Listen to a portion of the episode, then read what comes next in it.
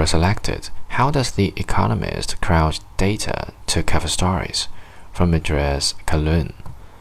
In an ideal world, data would come in clean, easy to download CSVs, and everything would be lovely.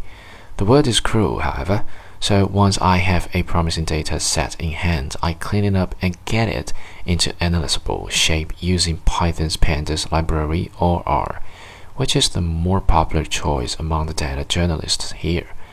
A few holdouts still insist on Stata though. Excel, for all its sins, remains indispensable, and to keep track of our work and to collaborate with colleagues, we use Git. Once the data is tidy, I will usually explore a bit, look at averages, find if any values are missing or weird, graph some trends, very simple stuff. You can also do all of these in R or Python.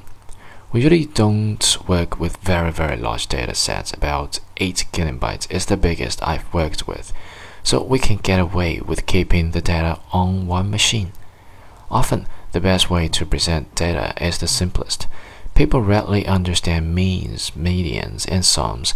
Fancier statistical models appeal to works, but are harder to explain to a general audience.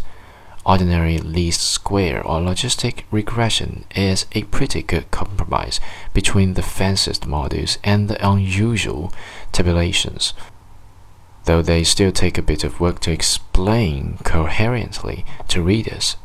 Most people think data journalism is primarily spent modeling, but it usually takes very little time to find the best model once the data has been cleaned, in my experience. From there, we will decide on the right charts to accompany the story. These I mock up on my machine and then pass off to a data visualizer to bring into our famous style.